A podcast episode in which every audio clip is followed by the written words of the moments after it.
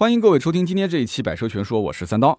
今天这期节目呢，和大家聊上个月的一条非常劲爆的新闻。那很多的朋友应该都看到了，广汽本田正式完成对本田汽车中国有限公司的吸收合并，后者呢就更名为广汽本田广州开发区工厂。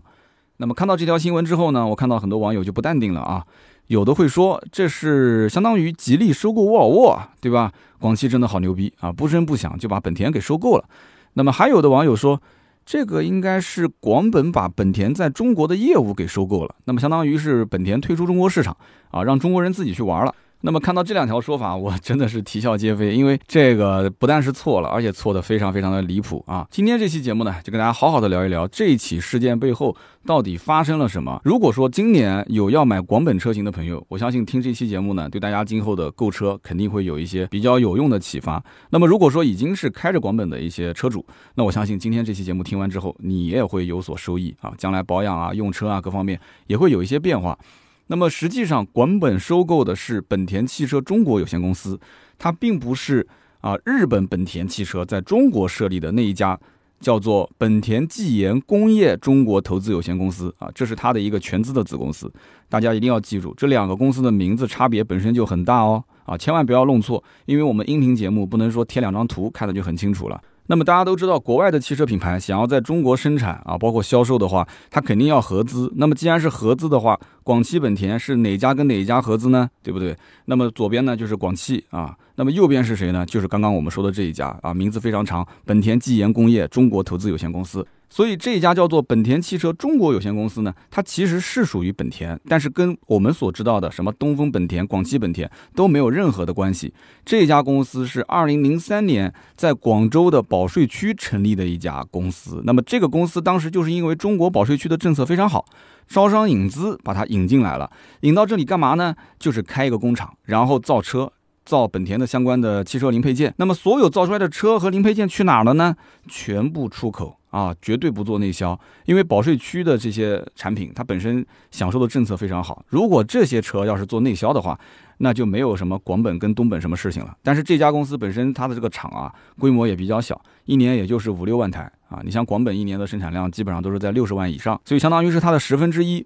所以就这么一个小厂，每一年呢产出一些小的车型，就往这个欧洲啊，就往墨西哥这些地方去去。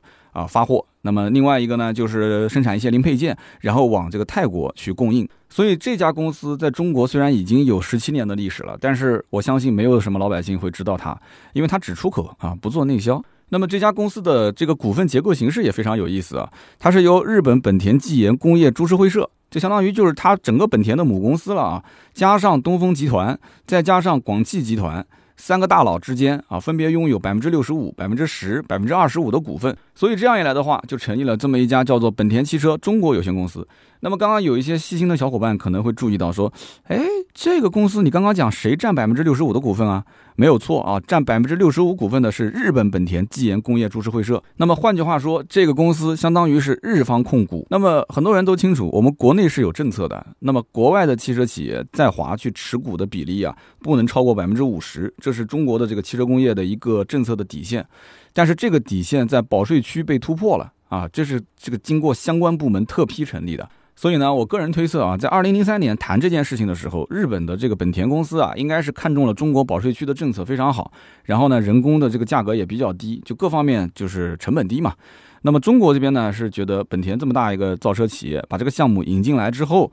啊，它虽然都是做出口，但是我这边呢，肯定也是会带动就业，然后带动整个本地的一些汽车的整个周边的产业，同时能够发展，所以这是双赢的一个局面啊。当时就这么促成了。但是日本人肯定是觉得说，对中国二零零三年的汽车市场还不是很了解啊，制造工艺啊，包括这些东西啊，他一定要有话语权。所以当时他说，那我要控股百分之六十五。那么中方这边呢，当时也就勉为其难，反正是保税区嘛，啊，造的产品也不是内销，所以就同意百分之六十五给他超过五十的。比例让他直接控制这家公司。那么到了今天为止，这家公司还在，而且呢，它这个公司一开始生产的车辆呢，啊，比方说像 Jazz 啊，J A Z Z，就是我们比较熟悉的就是飞度，但是它是出口到欧洲，比方说像德国啊、意大利啊和西班牙。所以你不要说到国外啊，开了一辆这个 Jazz 的车型，你觉得说这就是进口车，其实就是从咱们广州产。然后直接用货轮给它拉到欧洲去的啊。你到欧洲开的还是咱们国内生产的车。还有就是，比方说像这个 CD，那么 CD 呢，其实是我们熟悉的风范。那么这个车呢，主要出口到墨西哥啊。如果有去墨西哥玩过啊，有在路上看到这个本田的 CD，那其实也是咱们广州产的啊。还有就是在泰国，泰国有 N 多的一些这个丰田车和本田车。那么这些本田车如果要是进行维修更换零配件的话，你把零配件拿出来一看啊，Made in China 啊，也是咱们广州产的，所以都是从这边转运出去。那么这么一说的话，大家应该就明白了啊。说了半天，原来这个本田汽车中国有限公司，实际上就是相当于是中国内地啊，从事整车和零配件批量出口的一个跨国的这个制造商啊。其实它也是中国第一家啊，专业从事这种整车的，包括零配件的这个批量出口，所以这个公司特别有意思啊，一直闷声在中国发大财啊。那么这个工厂造出来的车和零配件装船出口，不做内销，所以老百姓肯定是不知道。那么只要是提到本田的话，绝大多数老百姓肯定只会想到广汽本田和东风本田，对不对？那么为什么今天广汽本田突然之间说要把这家原本是做出口的公司给收购呢？啊，让它出口转内销呢？其实原因非常简单，主要有两点啊。第一点就是广本现在产能严重不足，所以它需要去增产。增产呢，其实最简单的方法就是去重新这个扩建生产线，造一个新工厂，对吧？但是这个从零开始投入非常大。现在广本如果要有钱的话，它一定是投新能源啊，去造纯电动车或者是插电式混合动力。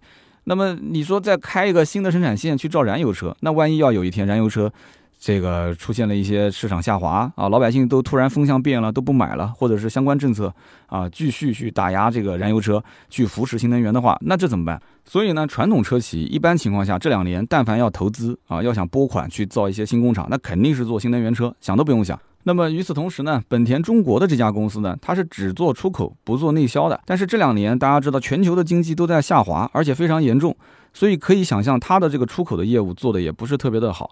那么另外就是这家公司一年有大概五六万的产能，我们也可以想象得出来，它这个产能应该讲是没有充分利用的。所以因此这样两家公司靠的又非常的近，对吧？都在广州。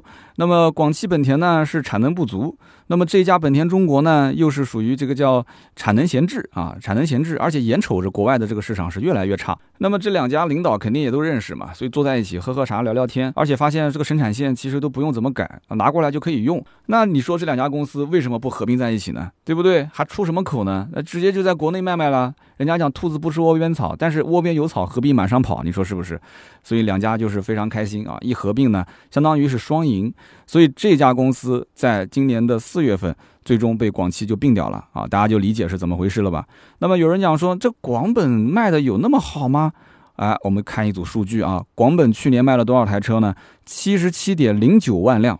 那么这个销售数据相比于二零一八年是增长了百分之四，所以一九年的广本卖的非常非常好。而且大家不要小看这个百分之四啊。中国的汽车市场，二零一九年可是下滑了百分之八点四，所以这一正一反，你可以看得出广本去年的销售多么的强劲。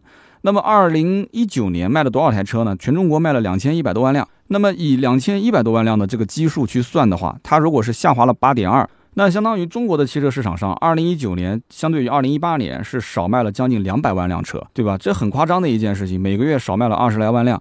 那么摊到每个品牌的话，那个这数据就非常难看了。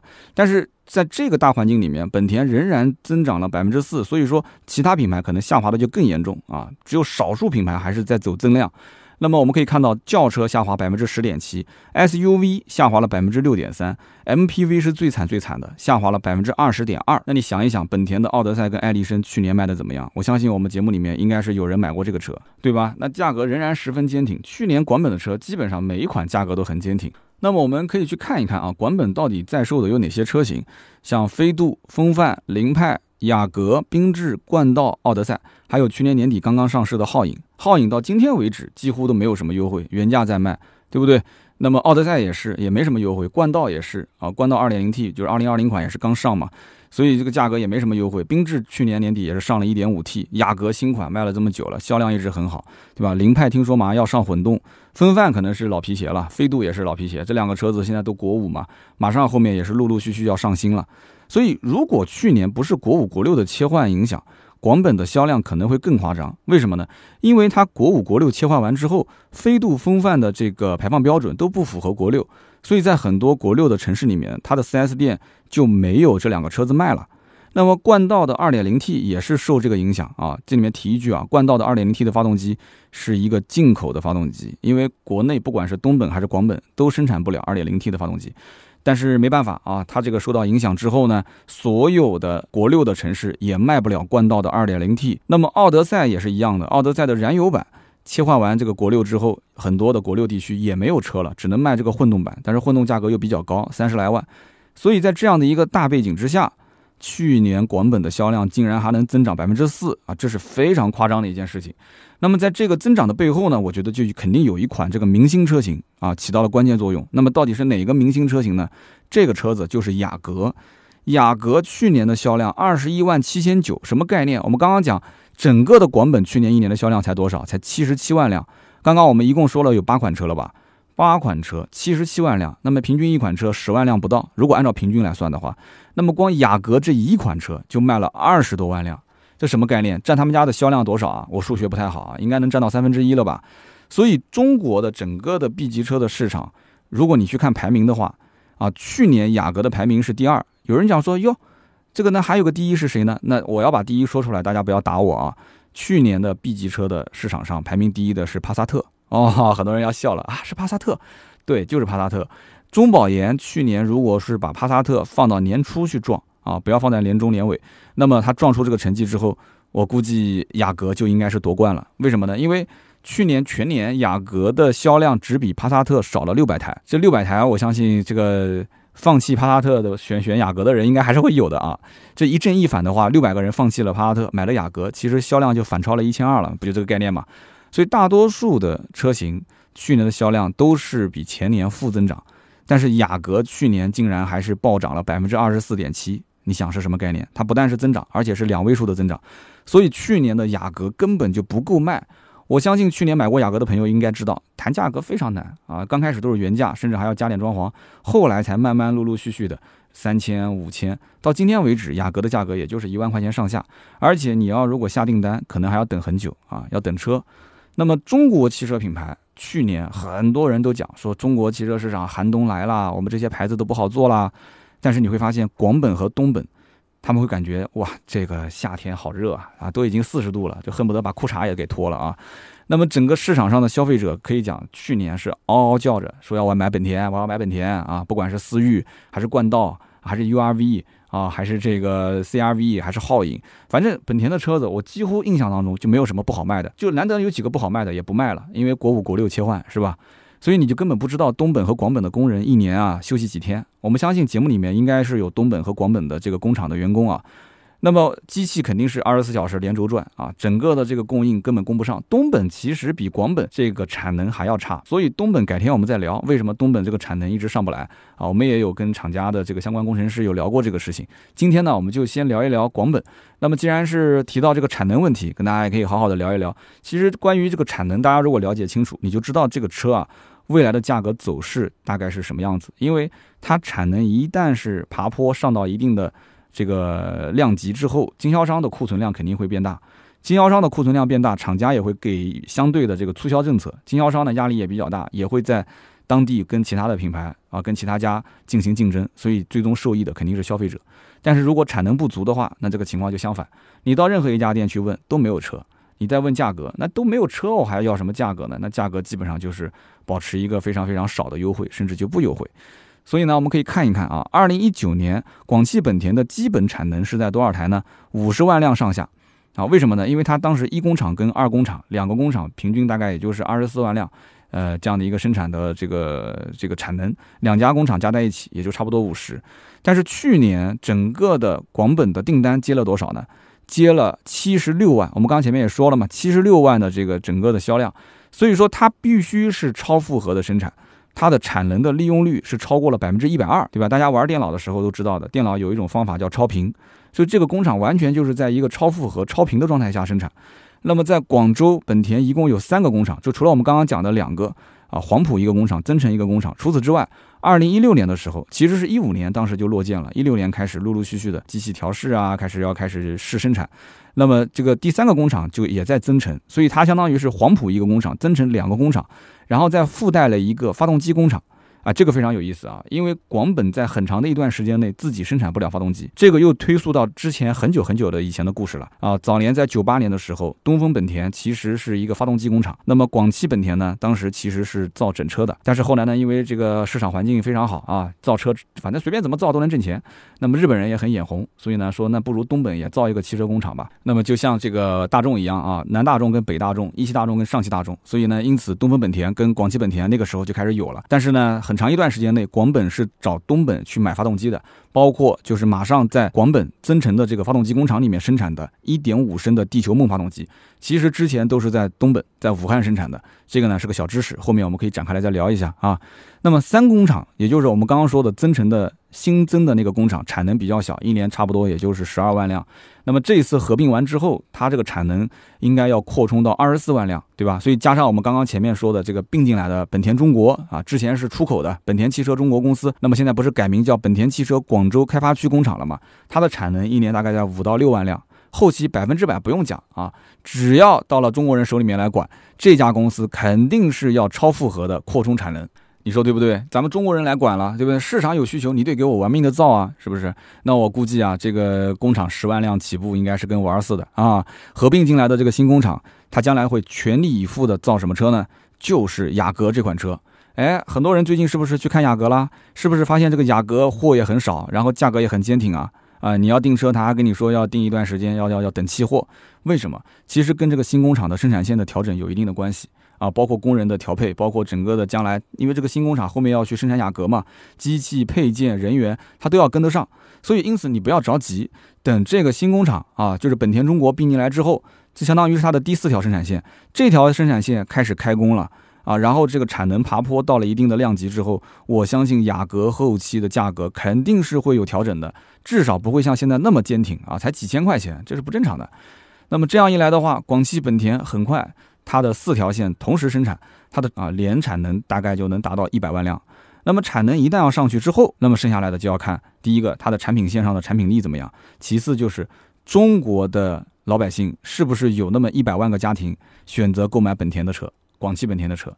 到时候你不要广汽本田这个产能上去了，对吧？你一个大工厂又不是去去摊一个煎饼摊，煎饼摊子嘛，说今天大家口味变了，不吃煎饼了，我就把摊子收拾收拾就回去了。这么大的一个汽车企业，将来如果一旦要是转型，这里面有很多风险。一个是不喜欢买广汽本田的车了，第二个呢，就是大家将来如果要买新能源，那怎么办？对吧？广汽本田这些生产线还好啊，现在都是柔性生产线，我相信。改造成新能源车问题也不大，但是总而言之啊，我觉得造车的这个企业，特别是扩充产能啊，或者是造新工厂，真的是一个要慎重再慎重的啊，高投资，但是呢回报周期又很长，是一个风险比较高的行业。那么就我目前看到的资料啊，广汽本田如果加上刚刚这个合并进来的本田中国的话，那一共有四个工厂。那么首先就是黄埔的一工厂，一工厂主要是生产缤智、风范、凌派等等车型。那么二工厂是增程工厂，那么主要生产雅阁、奥德赛、冠道等车型。那么三工厂呢，也在增程，而且两个工厂就靠在一起。三工厂主要是生产飞度等等车型。那么我们知道的，马上这个并进来的本田中国生产的也是雅阁，所以前期呢就是根据市场的销量。有人讲说，哎，那飞度为什么单独用一个工厂来生产？你真的是太小看飞度了啊！飞度这款车可以说是占整个广本百分之二十左右的销量。我们刚刚前面讲到，雅阁的销量占整个广本多少？能接近三分之一了吧？也是百分之二十大几，对不对？所以你可以理解，一个飞度，一个雅阁，就基本上能占整个的广汽本田几乎一半的销量，一点都不夸张啊！所以你想一想，光是一个三工厂，它生产飞度都生产不过来。很多人买过飞度，应该知道的，飞度也是经常要等车，是不是？然后价格也非常的坚挺。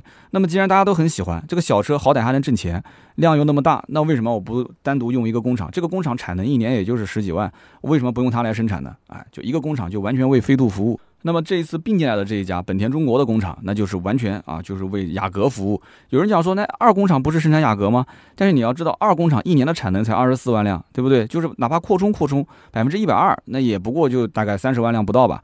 三十万辆上下的话，你还要去生产奥德赛，还要生产冠道，对不对？你雅阁哪够呢？肯定是不够的。所以因此呢，就让这家新并进来的公司什么都别干，你就去造雅阁就可以了，使劲的造，玩命的造。所以呢，大家想想看，雅阁将来只要是第四工厂生产线开始玩命的去造了，一年如果能出个十万辆，雅阁今后的货开始保持啊充足的供应的话，市场的价格行情会不会有变化？那肯定是有变化的嘛。所以如果说今年也能买，明年也能买，那肯定是要等明年。雅阁今年价格非常坚挺，主要就是因为这一次的这个合并跟吸收新工厂中间的一些调配耽误了一下，所以它只是暂时性的价格会比较高而已。那么，二零一六年之后，我们刚刚讲的就是广本有自己的发动机的生产线了。所以呢，目前来讲只是一个一点五升地球梦，但是后面肯定会陆陆续续的开始投放一些小排量涡轮增压的发动机。那么，既然提到这个发动机的问题，跟大家可以展开来再聊一聊。那么，有很多人在网上其实是会有疑问的，比方说本田的这个 2.0T 的发动机到底是哪边产的？到底是武汉产的还是广州产的？有人说这个发动机是原装进口的，是不是啊？那我这车子这难道都国产化了，怎么可能还原装进口发动机呢？那么还有人会问说，这个 1.5T 的发动机到底是武汉产的，就是东风本田产，还是广州本田供自己的？东风本田也自己产自己供？还是说是东风本田把相关的零配件发给广本，广本再自己组装，所以什么说法都有啊，没有非常确切的一个消息。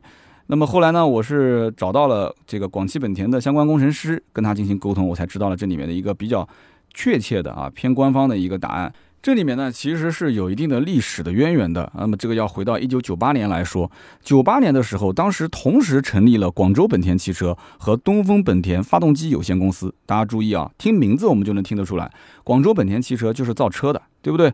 那么东风本田发动机有限公司就是造发动机的。所以当时我们可以理解成，就是东风本田造发动机，然后去提供给。这个广州本田用它来进行组装，所以广本当时不仅仅是造车，还要负责全国的经销商的网点的建设和经营。所以呢，也可以说中国第一批的 4S 店就是广本当时建立的这一批 4S 店，对吧？九八年刚刚开始就已经有了。那么在中国市场上卖的越来越好，越来越好之后，那么后来我们刚刚前面说了嘛，就是日本这个本田当时就觉得说，在中国也可以像上汽大众和一汽大众一样。我们也做成两个品牌，对吧？两个这个经销商渠道进行销售，才有了后来的东风本田。那么双品牌的发展，对吧？那么打造了现在目前很多的一些兄弟车型。那么这个里面陆陆续续就出现问题了，出现什么问题呢？就是这个很多车型用的，你比方说像那个 1.5T 的发动机卖的非常的好，所以它货就供不上。而且本身东本的那个制造的工厂量连广本都不如，广本的这个工厂的量已经是就超负荷了嘛，百分之一百二都供不上，那东本就更供不上了，所以就造成了像本田思域这种车长期都供不上货。那么其实到今天为止，广汽本田自己也造不出一点五 T 的发动机，所有的一点五 T 的发动机都是东本啊这个发动机工厂它生产的，然后再供应给广汽本田。所以呢，这个所谓的广汽本田自己生产 1.5T 发动机啊，供给自己的车，这个不存在啊。那么东风本田说把零配件给广汽本田，让他自己组装，这个也不存在。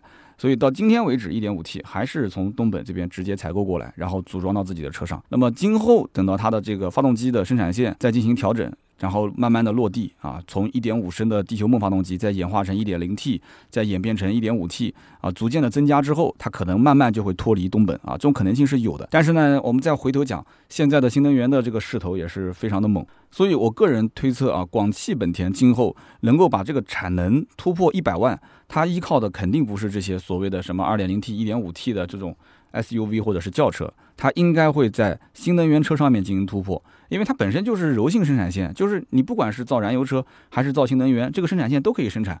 它将来其实做新能源车，主要就是看政策，还有就是老百姓对新能源车的接受程度，随时随地都可以转。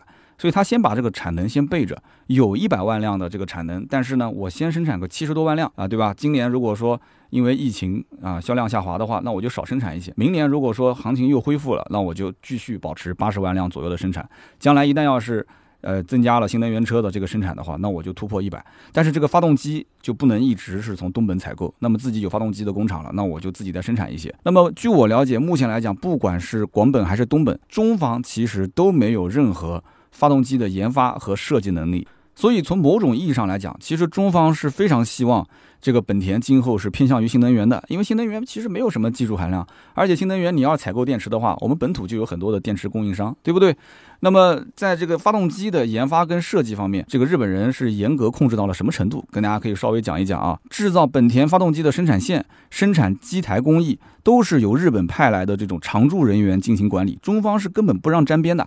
发动机的设计就更不用说了啊，本田研究所 HGT 是亲自设计，发动机的图纸数据从来也不会经中方的人手。啊，简单的讲，就是说发动机从设计到生产都是由日方控制，所以呢，我也不知道这么多年了啊，一直说是用市场换技术，市场是给他换走了，但是我们到底留下什么样的技术啊？日方那么严格的控制它的发动机的技术，也不跟我们共享，那你能不能像沃尔沃一样，哎，直接把公司给收了，然后沃尔沃就手把手的去教吉利怎么去造自己家的这个 T 三、T 四、T 五的发动机，是不是？所以我希望有朝一日咱们国内是不是也能够造一款发动机超过本田的 L 幺五 B 系列呢？啊，这个真的有可能那一天会实现，但是那个时候说不定已经是新能源的天下了啊！就到时候用什么样的一些呃这个能源去驱动，我们都说不清楚了，对吧？现在看到的是电能，将来是什么？那么一定不是燃油，对不对？所以燃油其实这个路线现在逐渐逐渐已经被抛弃了嘛，是不是？所以呢，我们会看到它的这个发动机工厂其实定的规模也不是非常的大啊，也只是自己内部就目前的这个量来讲的话，能够供应就算不错了。那么这一次的这个合并进来之后啊，它的产能不是做了扩充吗？那么将来肯定会有一些新车型，对不对？那么目前有没有知道有什么新车型上市呢？那么首先前面我们讲的新款的飞度要上，对吧？三工厂就会生产新飞度。那么雅阁的量不够，那个新并进来的本田中国就生产雅阁。但是有没有其他的新车型呢？哎，我看到了一条小道消息。啊，这是在今年三月份，在报纸的夹缝里面出现过的一个非常短的新闻。那么有知情人士透露啊，广本即将要量产一台内部代号二 LN 的车型。网上当时发的那个 PPT 的项目汇报图里面，还挂上了一辆思域的照片。所以这辆车大概率会是广汽本田生产的思域的兄弟车型。内部代号叫二 LN，那么的确，其实我也很清楚，广本已经眼馋东本思域很多年了啊，大家其实也都知道。你看广本它有雅阁，对吧？东本就有 Inspire，东本如果有 CRV，广本有皓影，广本有奥德赛，东本有爱丽绅，唯独东本有思域。广本就找不到跟他兄弟的车型，对不对？那广本弄了个什么车呢？弄了一个中国特供凌派。凌派其实现在也就是定价十万块钱上下的一个紧凑型的轿车，它卖的最好的豪华版十一万九千八，终端优惠至少也在两万块钱上下，是不是？所以呢，他特别眼馋这个东本的思域这款车。广本上一款思域的兄弟车型，我觉得完全没有问题。它的定位，它跟凌派之间也不存在打架，是不是？但是据我所知啊，这款车才刚刚立项。最快最快也应该是在明年的年底发布，所以呢，你要是忍不住啊，你就不要等了，你还是买思域吧。这个我估计明年下半年你可能只能见到它，真正你要提到车，估计要到后年。那么现在目前又是疫情环境，所以这个进度肯定又会变得更慢。那么再加上明年，呃，我估计这个 1.5T 的发动机也不一定能供得过来。那么别到时候这个车子明年年底上了。然后两边 1.5T 的发动机又供不上，结果不但导致这个思域的兄弟车型供不上，然后思域自己又供不上，然后思域现在好歹还能有个三千到五千的优惠，到时候别两头都涨价，那就不太好了，对吧？那么总而言之，这一次的广本收购本田汽车中国有限公司，其实我觉得是一个双赢的局面。大家想一想，广本其实不需要去新建工厂，不需要从零开始大笔的投资去造生产线，对吧？他只要在会议室吹着空调，然后呢拉着本田中国的这个领导过来签个合同。那么新工厂就合并进来了，而且原本本田中国的工厂就是本田自己家的生产体系，改造的难度也非常的低，很快就可以开始开工生产新车型，就刚刚说的这个雅阁嘛。所以无论是资产的配置还是人员的调配、整改，各方面都很方便。那么今后统一听这个广汽本田的这个领导指挥啊，就两两两两套班子，无非就是并在一起了嘛。可能这里面可能有些领导不太愿意了，是吧？谁是老大？原来的一把手可能就变成二把手啊。但是这个效率肯定会变得高很多。所以这一次收购对于广本来讲，可以说是扩充了产能，也增加了出口业务。那么对于本田中国来讲的话，一方面那出口的这个份额是越来越小了嘛，它这个产能也就闲置了，它可以利用好自己的这种闲置的产能，那么也降低了出口整车业务带来的这种非常颓费的这样的一个趋势的影响，对吧？那外面的疫情那么严重，对吧？经济也下滑的那么严重，所以呢，出口转内销，所以本田今年肯定是要撸起袖子，要准备好好的干。那我不知道大家这个钱包还捂得住捂不住呢？啊，好的。那么以上就是今天节目的所有的内容，感谢大家的收听和陪伴。那么关于今天这一期的话题呢，我相信网上随便你怎么看，随便怎么找资料，应该讲的都没有我这一期音频那么详细，因为我整合了非常多的资源，也加了自己的一些内部渠道的一些消息。那么希望呢对大家会有所帮助啊，不管是准备买本田的，还是已经是广汽本田的车主啊，将来的价格走势，包括保养维修，其实你想一想，从这里面可以得到非常有用的信息，对不对？那既然产能出来了，它的零配件的生产的这个量也出来了，今后的保养维修，其实其实费用不会。越来越高，只会越来越低，是不是也会越来越方便嘛？所以呢，在今天这期节目的下方，希望听到大家的一些留言，聊车也可以，聊其他的生活类的，想跟我互动的都可以。节目下方的留言互动是对我最大的支持和鼓励啊。那么我们也会在每一期节目下方的留言区抽取三位，赠送价值一百六十八元的芥末绿燃油添加剂一瓶。那么上一期节目呢，我们聊的话题是关于这个十五万级别的 SUV 车型的一些选购。那么我看到有一位叫做 SUNXQ 二零一二，他说：“哎，我很支持三刀的观点。那么现阶段啊，我是斯柯达的一个粉丝，我家里面有精锐开了六年，明锐开了两年，我们家还有帕萨特开了三年。他说我是大众跟斯柯达的忠实粉丝啊。”那么这次的科米克 GT 上市呢，我也是关注了很久，但是我总觉得缺一点什么，我也不知道，我有点犹豫，所以希望三刀能够指点一下。我觉得缺的是什么呢？就是价格呗，那还能缺什么呢？这车如果说价格绝对合适，那你肯定想都不用想了。而且我不知道你是增购还是这个换购。如果你要是换购的话，你们家的这个斯柯达的精锐其实现在已经看不到了啊，菲比亚精锐，但是你一定是开的比较好。你要如果不是开的好的话，你不会开六年。所以你要觉得开的还不错，现在卖又不值钱，你再去把它卖掉之后换一辆科米克 GT，你可能会觉得说好像也就是空间略大一点，拉高拉宽的一个精锐而已，感觉自己没有什么提升。但你如果是把明锐卖掉的话，去换这个车，你可能又舍不得，因为你的明锐才开了两年，现在的这个明锐的官方价格也是下调了，卖的也不值钱，你再花个十几万去买一个科米克 GT。这两个车子其实档次也拉不开，所以你不管是卖精锐还是卖明锐，你去换科米克 GT，你都觉得差那么一点什么，这很正常。但是你也不可能卖帕萨特，你把帕萨特卖了去换科米克 GT，那就更不对了嘛。所以这就是你其实缺的是感觉和你兜里的钱。你如果兜里面钱实在是到位的话，那你就我觉得没有任何问题，你把精锐卖掉，你直接换科米克 GT 不就行了嘛？对不对？一辆 GT，一辆精锐，再配个帕萨特，哎，挺好的。